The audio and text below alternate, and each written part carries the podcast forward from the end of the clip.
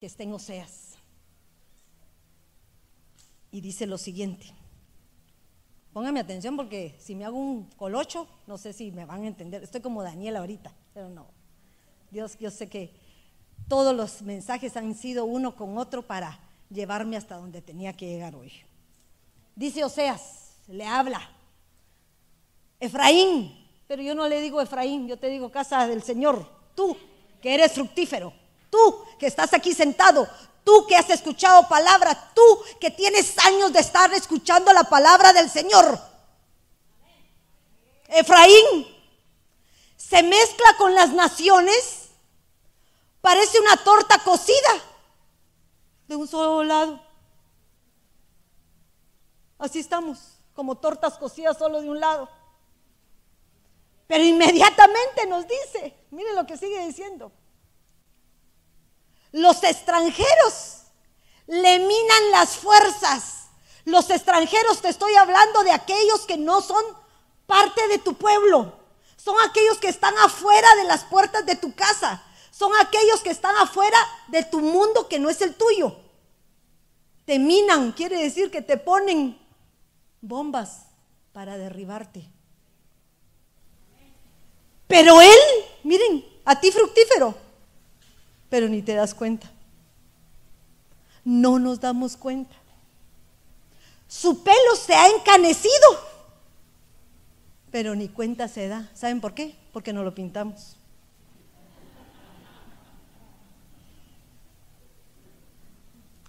Las que nos pintamos el pelo, nos damos cuenta cuando empieza a crecer la raíz. Pero mientras no nos lo pintamos, creeremos que seguimos jóvenes y bellas como siempre. Pero hay una realidad que el ser humano siempre quiere fingir lo que no es. Sin darse cuenta que el Señor ya está escribiendo tu tiempo final y no te has dado cuenta. No nos hemos dado cuenta porque Dios habla a tiempo y fuera de tiempo. ¿Cuántos años llevamos cada uno de los que estamos en esta casa viviendo como vivimos y acomodados en donde estamos, sin querer cambiar porque estamos acomodados, perdón la redundancia de la palabra. ¿Cuánto tiempo nosotros hemos oído la palabra de Dios y la seguimos oyendo? Porque la palabra nos confirma con las profecías, nos confirma con todo aquello que se ha hablado y el Señor sigue hablando y pareciera que tuviéramos los oídos tapados. Dice la palabra de Dios que el Señor, el Dios Todopoderoso, el Omnipotente, escribe todo el tiempo. El Padre escribe en los cielos. Y le pedí a Sheila que me, leyera qué es lo que dice que escribe. Fíjense lo que escribe. Escribe en los cielos que la gloria de Dios. O sea que las maravillas que Dios ha hecho, las escribió en los cielos. Todo aquello que nos corresponde y que nosotros no sabemos el limitante que el Señor tiene, lo escribe en los cielos. Léeme lo que Dice Salmo 19.1, para el director del coro, Salmo de David, los cielos proclaman la gloria de Dios y la expansión anuncia la obra de sus manos. Y la expansión, cuando habla de expansión, ¿qué quiere decir? La grandeza. Cuando tú miras los cielos, lo que estás viendo es, ¿cómo podrá hacer algo el Señor de lo que no hemos podido ver nosotros? Si esa grandeza que es a nuestro ojo inalcanzable cómo Dios Todopoderoso puede hacer algo tan grande y poder puestos sus ojos en nosotros que somos tan chiquitos. Pero dice también la palabra de Dios que no solo el poderoso escribe en los cielos, sino ahora mandó a su Hijo a escribir en la tierra. Estoy leyendo el versículo que no se los puedo poner ahí, pero para que no crean que estoy inventándomelo. Juan 8, 6 y 8 decían esto probándole para tener de qué acusarle, pero Jesús se inclinó y con el dedo escribía en la tierra. Pero como insistían en preguntarle, Jesús se enderezó y les dijo, el que de vosotros esté sin pecado, sea el primero en tirar la piedra. E inclinándose de nuevo, escribía en la tierra. Dios escribió en la tierra, pero ¿saben qué? Como para plasmar lo que Él vino a hacer con el testimonio de lo que Él vivía, cuando vino como hombre igual que tú y yo. Dios hizo algo especial. Porque si aún viniendo Él como hombre, haciéndose hombre, muchos no le creyeron. Pero dice que también hay una mano poderosa que es el Espíritu Santo que ahora ha sido mandado como tu consolador y como el mío. Que escribe en tu corazón. Que escribe en tu corazón para que sea grabado lo que escuchas. Pero muchos de nosotros creemos que tenemos al Dios poderoso, tenemos al Espíritu Santo y todavía no hemos sido convencidos a toda verdad. ¿Cuándo vamos a hacerlo? ¿Cuándo vamos a seguir peleándonos con nuestra esposa, con nuestros hijos, con nuestros jefes y creyendo que nosotros estamos en lo correcto? Si hubiese esa grabación de parte del Espíritu Santo, seríamos personas diferentes. Habría lo que decía hoy en la mañana mi hijo Daniel, profesaríamos paz, porque es una paz que no se, se, conoce con ese entendimiento humano, sino sería algo espiritual. Pero de igual manera, así como el Dios Todopoderoso, el Hijo y el Espíritu Santo han grabado en tu corazón, de igual manera el Señor viene a tu vida y también manda una mano poderosa advertirte de los juicios, que muchas veces ni cuenta nos damos. Cierren sus ojos y oren por mí porque ya me adelanté. Padre, en el nombre de Jesús, Señor, usa mi boca, Señor. Dame, Dios Todopoderoso, la facilidad de expresión para darme a entender. Pon ese mensaje que tú pusiste en mi mente para ser trasladado a este pueblo, Señor, y que pueda ser asimilado y puesto por obra. En el nombre poderoso de Cristo Jesús. Amén y amén. Entonces cuando yo miraba estos versículos de Oseas y miraba la obra que el Señor hace y nos lo anuncia año con año, siglo por siglo a través de las generaciones, sigo viendo que el Señor sigue hablándonos y hay pueblo que no entiende, aunque creamos que lo conocemos. Y se me venía a la mente a mí un personaje muy famoso, que creo que ya les he hablado de él, que me gusta mucho, Sansón. Porque Sansón es como nosotros, que fuimos predestinados. ¿O no? Así dice Efesios. Predestinados con un objetivo con una función. El problema es que nos vamos por la calle de la amargura y la avenida de desesperación y no seguimos el caminar que Él nos marca. Muchas veces creemos que es más fuerte lo que hay aquí adentro de nosotros que lo que hay aquí grabado en nuestros corazones por medio del Espíritu Santo. Y entonces empezamos a errar. Pero quiero que se recuerden perfectamente de Sansón porque Sansón empieza una involución en su vida como la que muchos de nosotros empezamos a tener sin darnos cuenta. De igual manera, vemos en la Biblia que el Señor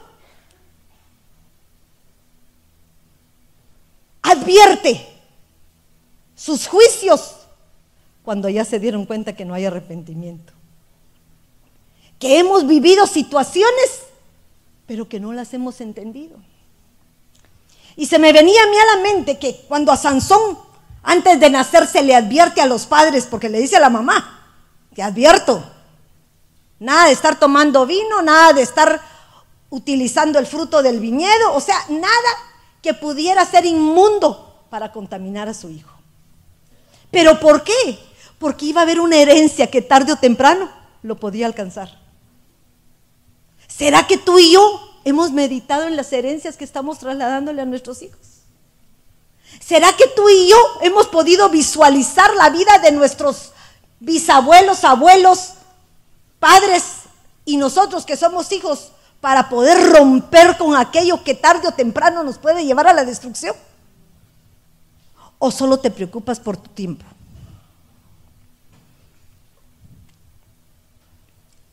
Pero así como a Sansón le fue marcado su destino de parte de Dios, igual a los grandes reyes.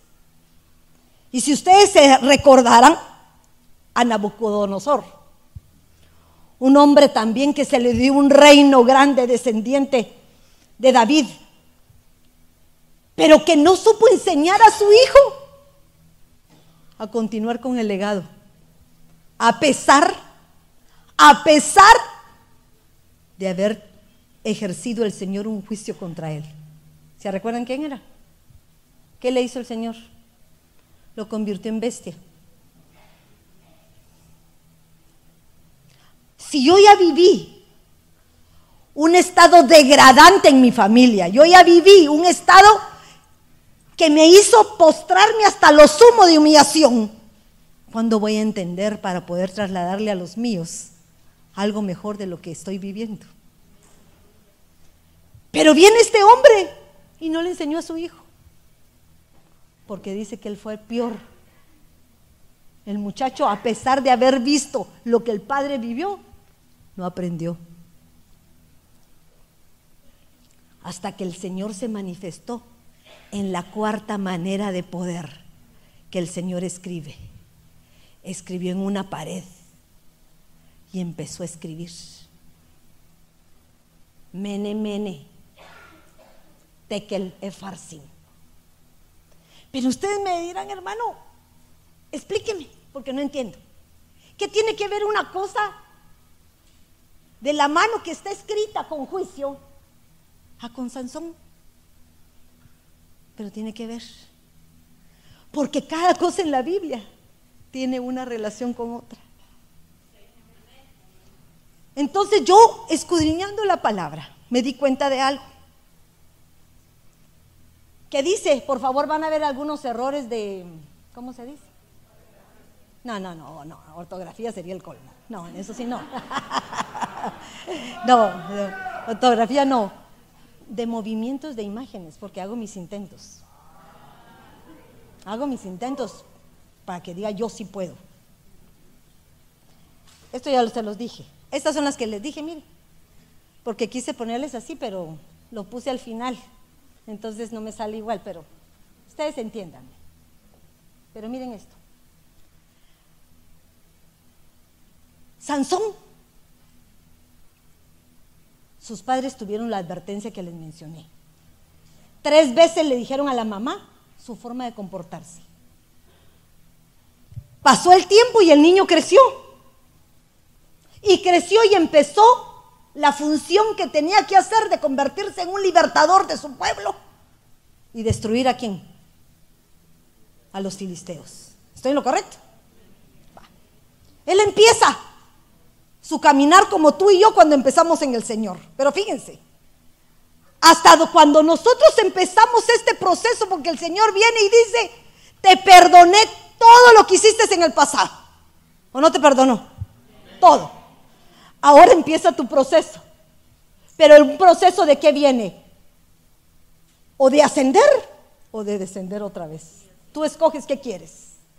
Y entonces empieza la vida de Sansón cuando dice que Sansón descendió, oigan bien esto, a Timnat.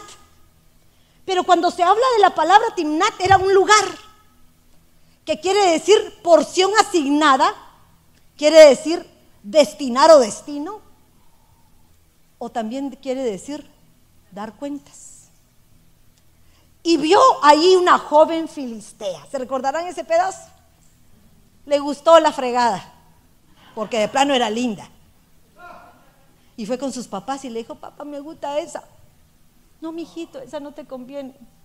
Pero esa quiero. Pa, está bueno, pues, papayito. Mal educado, consecuencias en el futuro. Pero lo impactante de esto es que al mismo tiempo yo veo que cuando el Señor le habla con juicio a Belsasar, que es el hijo de Nabucodonosor, y él pone cada una de las letras que hay ahí, le dice la interpretación de Daniel. Daniel le dice a este rey, pues bien, esto es lo que significan estas palabras.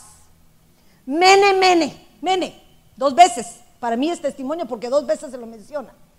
Dios ha contado los días del reino de su majestad. ¿Qué se quiere decir? Ya estaba por finalizar. ¿Verdad? Y le ha puesto un límite.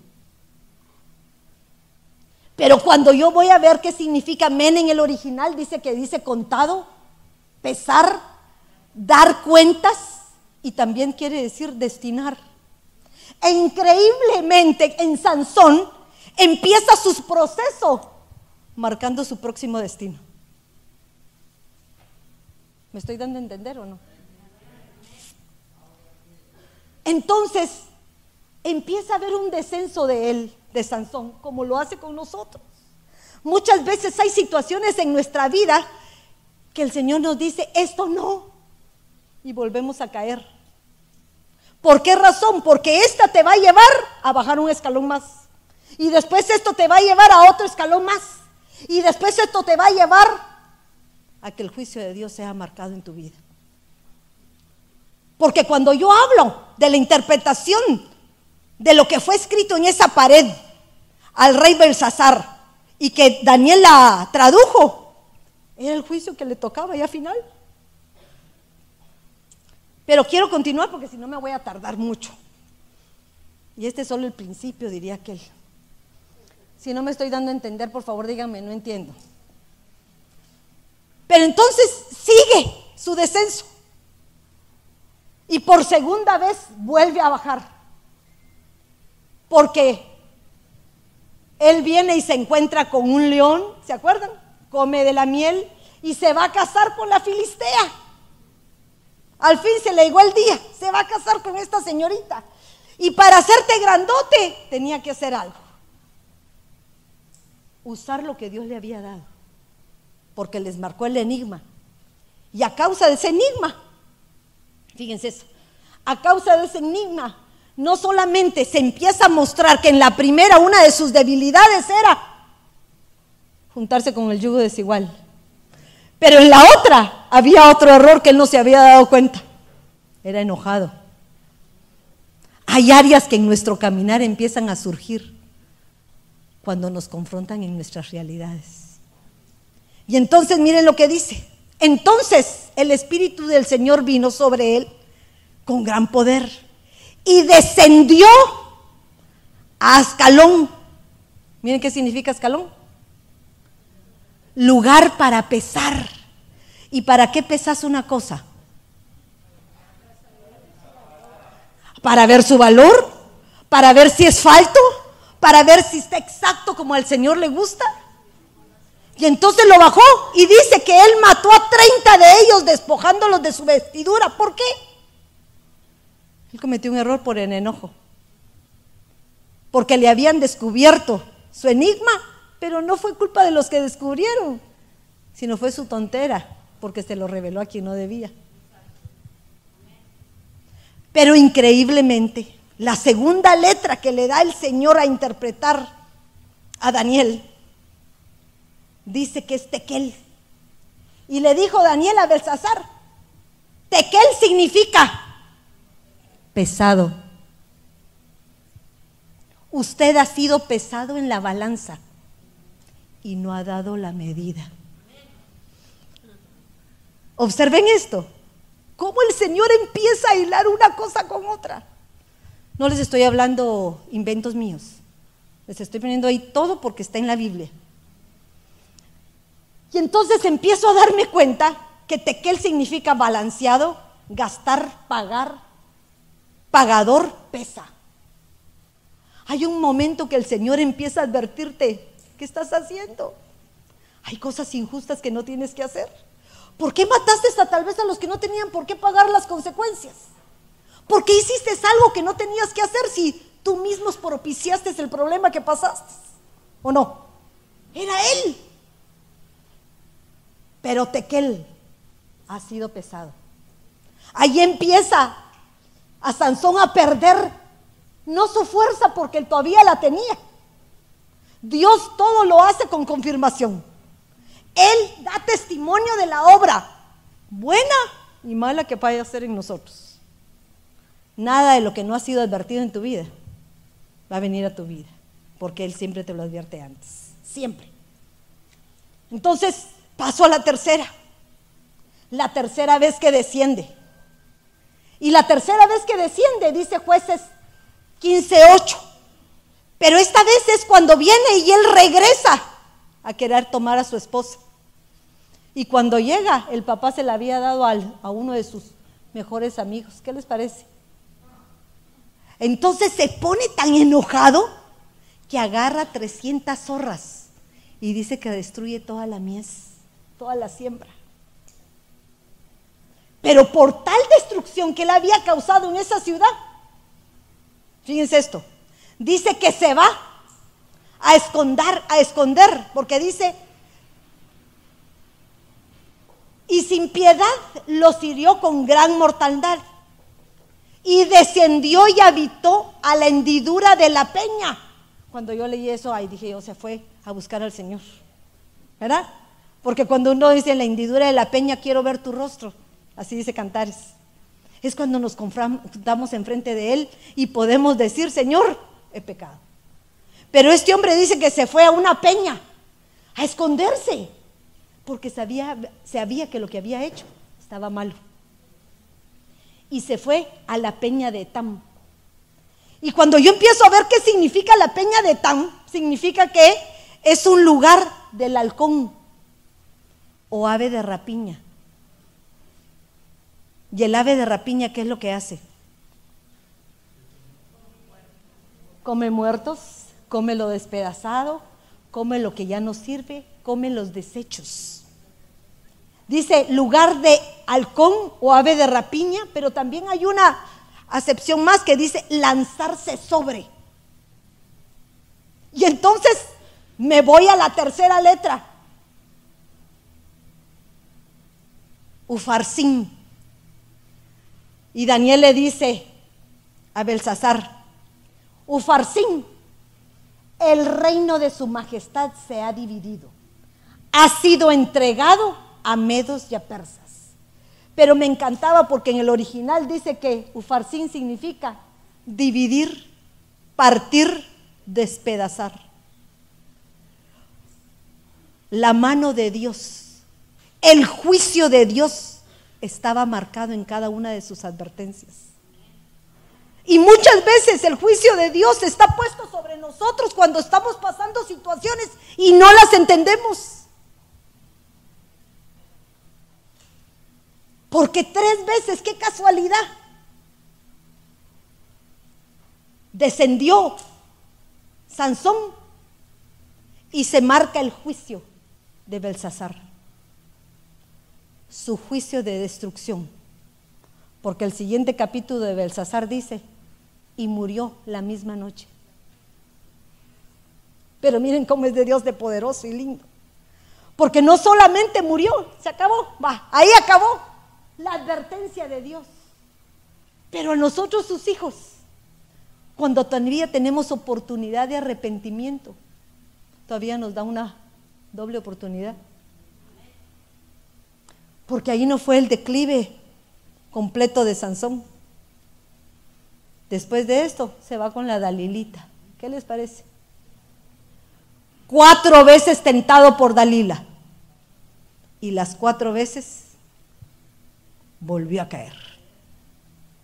Tal vez tres se mantuvo, pero todos en las piernas de la susodicha. Rindió su voluntad a sus áreas pasionales. Rendió su, su voluntad a todo lo carnal, a todo lo que él creía que le iba a complacer sus momentos sus sentimientos.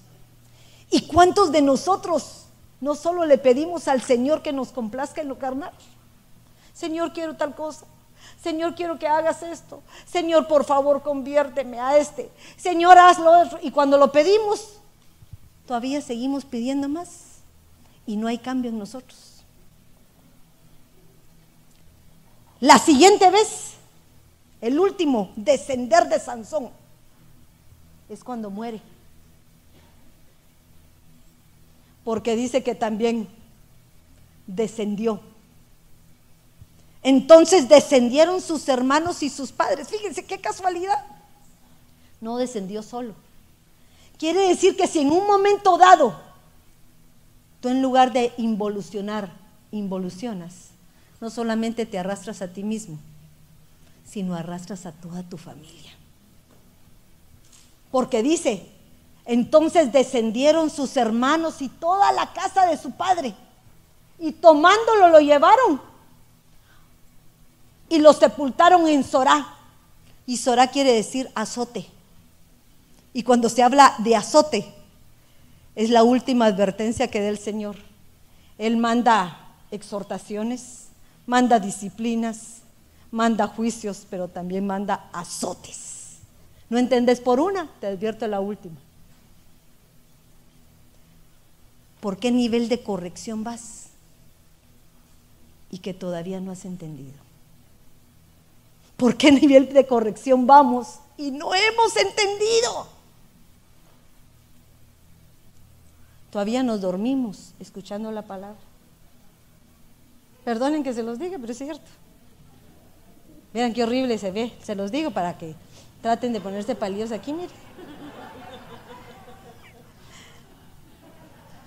¿Saben por qué les menciono esto? Porque cuando alguien está aquí, puede verlos. Y no es que a mí, yo estoy trasladando la palabra, no me importa.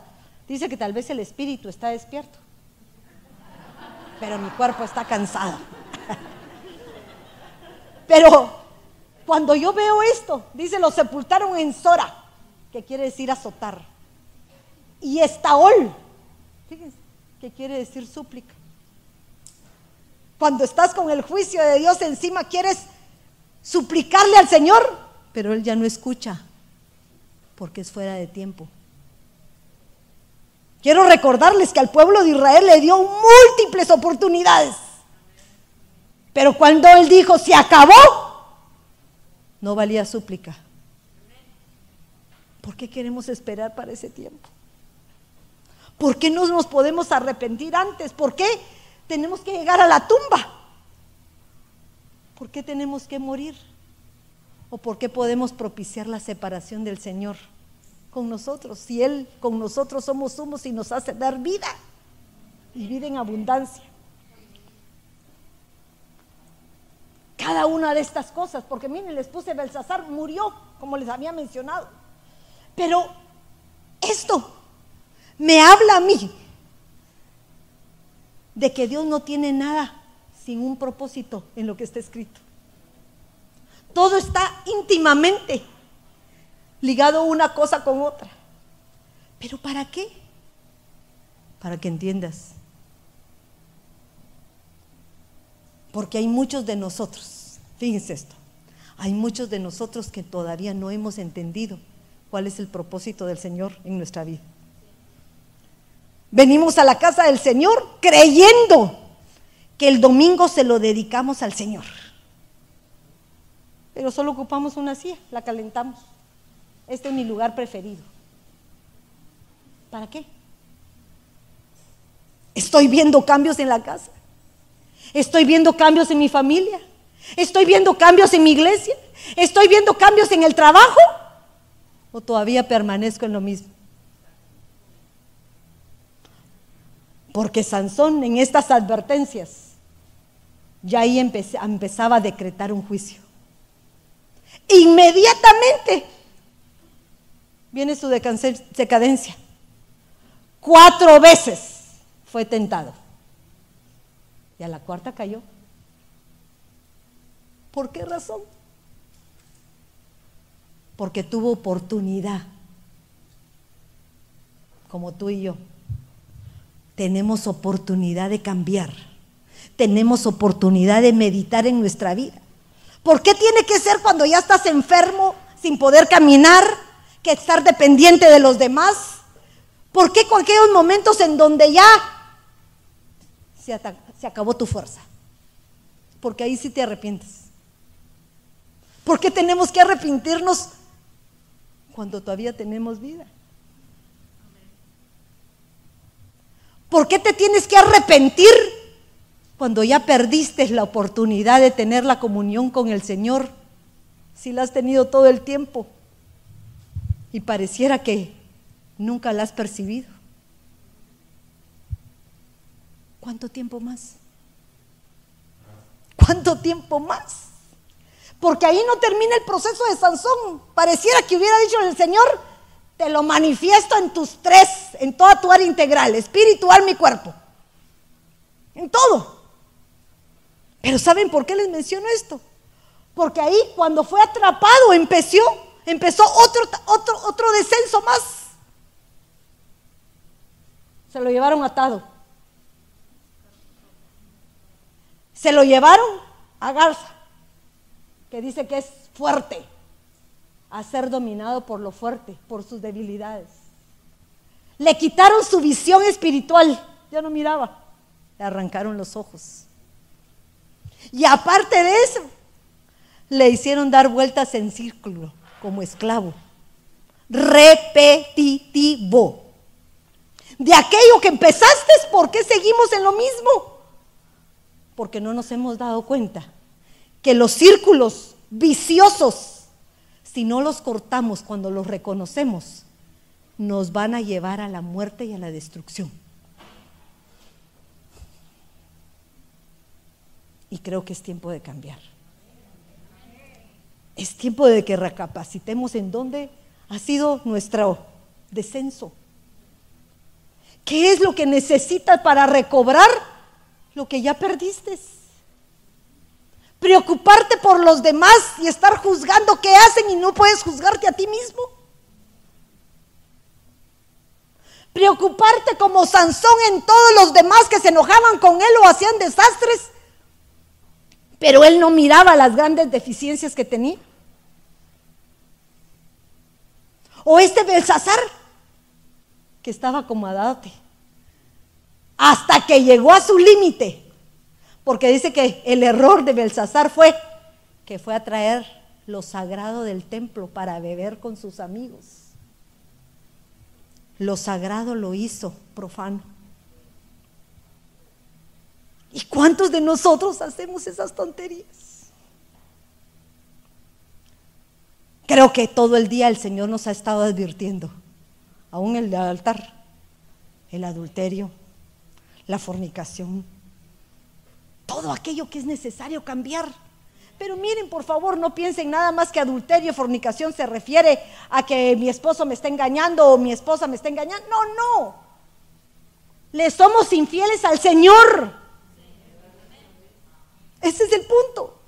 La infidelidad ante Él. Porque creemos que estamos bien. Creemos que estamos en lo correcto. Pero nuestro correcto es nuestra visión porque no vaya a ser que ya vayamos por que nos arrancaron los ojos. Y cuando a ti te arrancan los ojos, ya no puedes verte. Pierdes la visión espiritual. Pierdes tu objetivo y hacia dónde vas. ¿Ya lo perdiste? Preocupémonos, porque vamos para la destrucción vamos a para que se vuelvan a repetir tus círculos de maldición que te trajeron al Señor y que hoy te vuelven a regresar y con más fuerza. Muy duro. No, no, no, suavecito, suavecito. A todos nos hablan así. A todos. Pero ¿saben qué es lo peor? Que el Señor nos habla y no lo entendemos. Hermano, perdí el trabajo. ¿Por qué, mijita? Es que muy peleonero, mira que me caen mal los que no son cristianos y yo no quiero hablar con ningún inconverso. Me cae mal que me hable este que tal vez es... Y el otro, ¿y qué? qué? ¿Y? Da testimonio. Da testimonio de la obra que el Señor hizo en ti. Y estoy hablando en el trabajo y en tu casa. Aquí sí profetizamos, aquí sí hablamos palabra del Señor, aquí nos derretimos enfrente, frente con todos los demonios que salen, pero solo te salen y los agarras de nuevo porque no los quieres dejar aquí y vuelvas a llevárselos. Perdónenme, el Señor no es un, un Dios de chistes. Si Dios una vez te libera, te libera. Nada de que vuelta de nuevo por lo mismo. Por favor, no es tiempo de exhibición. es tiempo de reacción. Y la reacción quiere decir, ok, entiendo, empiezo a cambiar. ¿Qué hago? Empiezo a esforzarme. No me gusta plancharle a mi marido. Como es matrimonial, me echo uno para que lo entienda. No le, me gusta plancharle a mi marido. Pues es tu gorda obligación, mi reina. Trabajo, hermana, pero es tu gorda obligación, mi vida. Él trabaja, sí, dale de comer también. Hermana, estoy cansada. Pues esfuérzate y sé valiente. Porque con una que lo haga, echa a perder a todas las demás. Entonces, esforcémonos. De igual manera, los varones no se confíen que la mujer lo puede hacer todo, porque lo puede, pero también se cansa.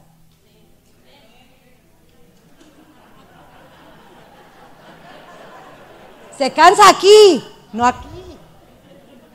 Se cansa aquí. Y cuando tú quieras recoger el dulce fruto, recogerás ugas agrias. Pero ¿por qué te estoy diciendo todo esto? No te estoy regañando. Es una exhortación a tu corazón y al mío. Porque ¿por qué nos queremos detener donde estamos? ¿Te conformas con lo poco? Yo, me, yo quiero lo mucho. Yo quiero ser mejor que hace 20 años. Y dentro de unos 5 años ser mucho mejor. No quisiera, miren cómo se los voy a decir claro. Así hablaba, oye, el, viernes hablaba el, el hermano Sergio y hablaba de, ya ni sé qué, ahorita se me vino y se me fue. Pero, ¿de qué? del remolino. Pero entonces él decía, torbellinos, torbellinos. Pero él decía algo que me impactó, miren, es tiempo de convertirnos. Si no nos convertimos, se, van a quedar. Ah, no, digo, nos vamos a quedar. Yo dije por un momentito, ¿y cómo que se va a quedar él también? Porque yo tengo que venir culpa de aquellos que no se consagran. Entonces entendí algo. ¿por qué vamos a regresar? Si tú no te conviertes, si tú no te consagras, te vas a quedar y tus pobres hijos que no son culpables van a quedarse contigo. O se van solitos. Pero nosotros heredamos a los nuestros. Tarde o temprano nosotros heredamos a los nuestros. Si no cambiamos, vamos a cometer grandes errores. Esto ya se los dije. Pero hay una esperanza. Las siete iglesias de Apocalipsis nos hablan de cada paso que la iglesia de nuestro tiempo necesita para perfeccionarse y alcanzar la estatura. Pero cuatro veces y una quinta habla de arrepiéntete. Y creo que es tiempo de arrepentirnos. Pero pongan mi atención, arrepentir no es que vayan a venir a decir, o aquí. Yo me arrepiento, le juro que... No, no, no, eso no vale, porque es llanto, es sentimiento. Arrepentimiento quiere decir, cambio mi forma de pensar. Arrepentimiento quiere decir, ya no quiero tener la mente carnal que tengo, ahora quiero tener una mente espiritual. Que cuando vengan esos pensamientos carnales, yo venga a decir, no, esto no es de parte de Dios. Señor, quítalos, Padre quítalos, no los quiero. Yo voy a hacer, aunque me cueste, me quiere llevar la carne aquí y yo me traigo para acá. Ay, hermanos, que a mí no me enseñaron nunca a ser amorosa. Pues ahora apechúgate a todo el mundo para que aprendas a ser amorosa. Ay, hermana, pero, ay, ¿cómo es que no, no sé cómo? Aprende. aparte que es rico, empieza a suavizarte tu corazón y empezás a aprender cosas y a sentir cosas que te llenan más que lo superficial. Es tiempo de cambiar. ¿Y de qué tenemos que arrepentirnos, Señor? Arrepiéntete de olvidarte de dónde te sacó el Señor. Y recobrar tu primer amor. Cuando tú recuperas el primer amor de parte de Dios, como que el Señor dice, ah, este está volviendo otra vez a como la conocí. ¿Qué marido no quisiera que su mujer fuera como cuando era novia? ¿Cómo no quisiera? ¿O no? Bueno, yo quisiera. Yo quisiera. Que estabas buscando el momento de estar solitos porque querías darte un buen apechugón. ¿O no? Ay, no van a decir ustedes están santos, yo no. A mí sí me gustaba. Que hubiera la oportunidad, no importaba la hora, el instante, pero anhelaba verlo. ¿Y por qué ahora no anhelas a ese Dios que te salvó? Que te ha dado todo. ¿Por qué no recuperas ese amor que fue al principio, que te llevó hasta donde tienes y estás ahora? Pero se nos ha olvidado. ¿De dónde te sacó el Señor? De mi amargura. ¿Y te la quitaste? ¿O te oyes amargado?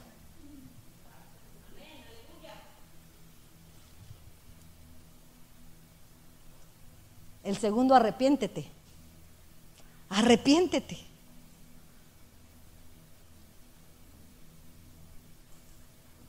A no caer en inmoralidad e idolatría. Pero hermana, yo no soy idólatra, ¿sí? Idolatras a tus hijos. Idolatras tus trabajos porque lo pones primero que el Señor. Idolatras otras cosas que tendrías que poner por segundo y se te olvida que tu prioridad es Él. Y lo inmoral, todos estamos en ese tramo, todo lo permitimos. Aprendemos a vivir de acuerdo a lo que el mundo nos traslada. Y como es la nueva moda, la moda que no incomoda, la moda que se tiene que adaptar porque son nuevas generaciones. Pero la verdadera moda no pasa de moda. La buena moda no pasa de moda. Me encantan los zapatos puntiagudos. Me encantan. Y yo me pongo a pensar desde cuándo están los zapatos puntiagudos. Por supuesto, te destruyen los dedos, te hacen pedazos los zapatos, pero te ves bien. Y en el Señor queremos vernos bien, ¿verdad? Se me imagina cuando nosotros nos ponemos esos zapatos puntiagudos. Yo quisiera ponérmelos y andar todo el día, pero ya a una edad, ya sabes que te cuesta. Pero antes muerta que sencilla. ¿O no? Pero aplíquenlo en lo espiritual. Aunque me cueste caminar en los caminos del Señor, antes muerta que carnal. ¿O no? Eso es lo que tenemos que hacer. Porque Dios nos cambia la vida. ¿Cuánto tiempo más? Miren este otro. Cada quien aplíquese el guante a quien le plante. Porque cada quien sabrá por qué dimensión va. Miren el, tercero. Arrepiéntete. ¿De qué? De creerte la gran cosa solo por lo que conoces si lo único que aparenta ser ser un sepulcro blanqueado, blanquito por fuera, pero sucito por dentro. ¿Para qué quiere ser como un fariseo? Sabe mucho de palabras, sabe mucho de ley, sabe mucho en aplicarle la ley a otros, pero no te lo aplicas a ti mismo. Entonces sos un sepulcro blanqueado, un fariseo de fariseos. Arrepiéntete. Arrepiéntete. Acuérdate pues de lo que has recibido y oído y guárdalo. Recibido, oído. ¿Has oído la palabra? ¿La has recibido? Pero cuando sales allá afuera se te olvidó. Como a mí se me olvidó el mensaje de los torbellinos. En un minuto. ¿De qué predicó? yo ya sé, ya sé. Ya sé. Aquí lo tengo. Y ni lo tienes. Porque cuando la palabra de Dios impacta tu corazón, pasan los años y nunca se te olvida. Nunca se te olvida. Aquí queda. Esa prédica que dio. Ahí está. Lo que a ti se te hizo rema, se te hace una realidad en tu vida. Entonces, acuérdate pues de lo que has recibido y oído y guárdalo y arrepiéntete. Por tanto, si no velas, miren, no velas, vendré como ladrón y no sabrás a qué horas vendré. Te quedas, mi rey. Como diría el hermano Cerco, nos quedamos. Les voy a contar que así me pasó. me fui a un lugar a predicar y me quité una manga de un suéter. Y la otra me la dejé. Y cuando quise quitármela, no podía. Entonces parecía la chilindrina, con un pedazo aquí este y el otro lado. Y todo el mundo quería pararse a componerme y como que no se animaron. Bueno, pero lo que les quiero comentar es que miren ese arrepentimiento. Ahora, puede ser que hayas recuperado tu amor, puede ser que ya hayas quitado la inmoralidad y la idolatría, puede ser que ya lo que has oído ahora se ha vuelto vida, porque así obras y así caminas. Pero puede ser que todavía te encuentres tibio. Y para mí es el peor proceso. Porque hay dos extremos. Uno que te pide el amor y el otro que te define. Porque mejor frío o caliente, porque tibio te vomita. Miren eso, principio y fin. Entonces, ¿qué es lo que te lleva a perder el primer amor? ¿Qué es lo que te lleva a ser tibio? Que seas inmoral e idólatra. Que sigas pensando solamente que la llenura del conocimiento de la palabra es lo que va a hacer llevarte ahí arriba. Y es lo único que el Señor va a decirte, te desconozco, papaito, ni te conozco.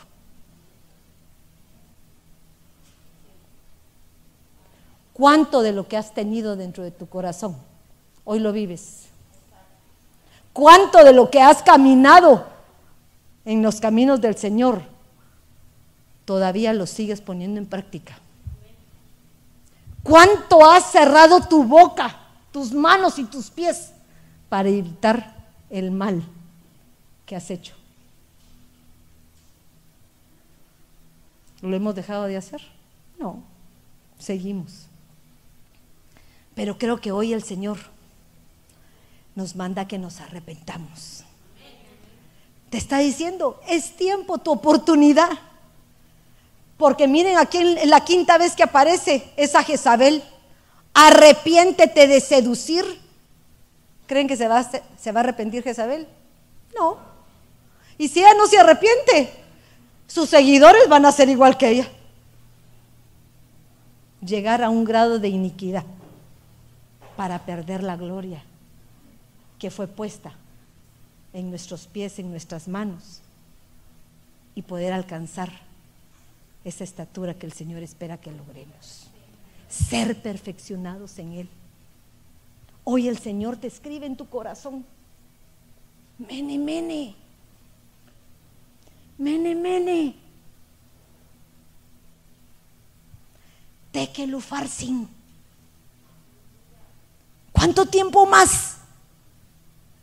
¿Será que nos da tiempo de salir hoy? ¿Será que mañana vamos a tener una nueva oportunidad? ¿O será que mañana se nos acabó el tiempo?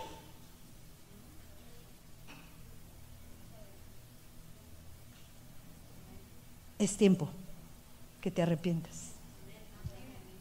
No estoy hablando de aquellos que no son convertidos, estoy hablando a nosotros, los que todavía no hemos cambiado nuestra forma de pensar quisiera pedirles que me acompañen con el piano.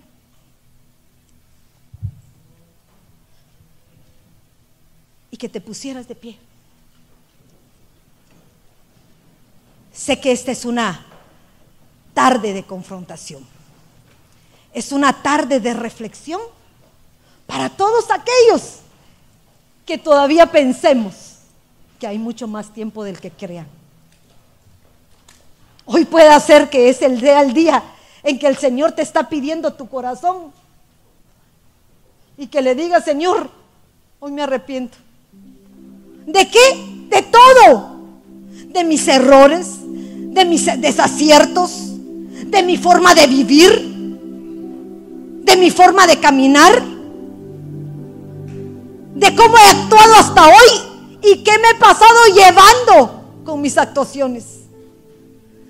Porque muchas veces tú y yo solo pensamos en cómo hemos sido heridos, en cómo hemos sido lastimados. Pero ninguno de nosotros pensamos cómo hemos lastimado a otros. Y creo que el Señor hoy quiere poner sobre ti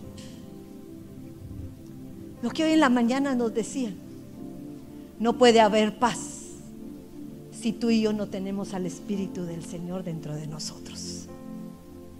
Si no hay quien te redarguya y quien constantemente te está diciendo, eh, eh, vas por mal camino, cambia. Si no tienes quien pueda susurrarte al oído y darte la fuerza para continuar.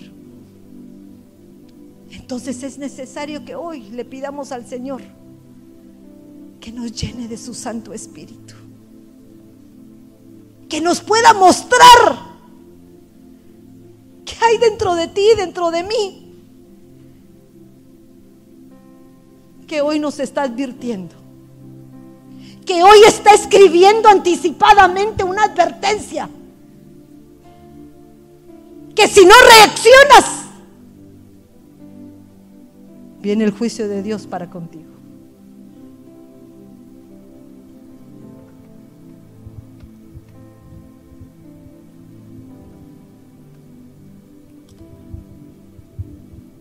Cierra tus ojitos.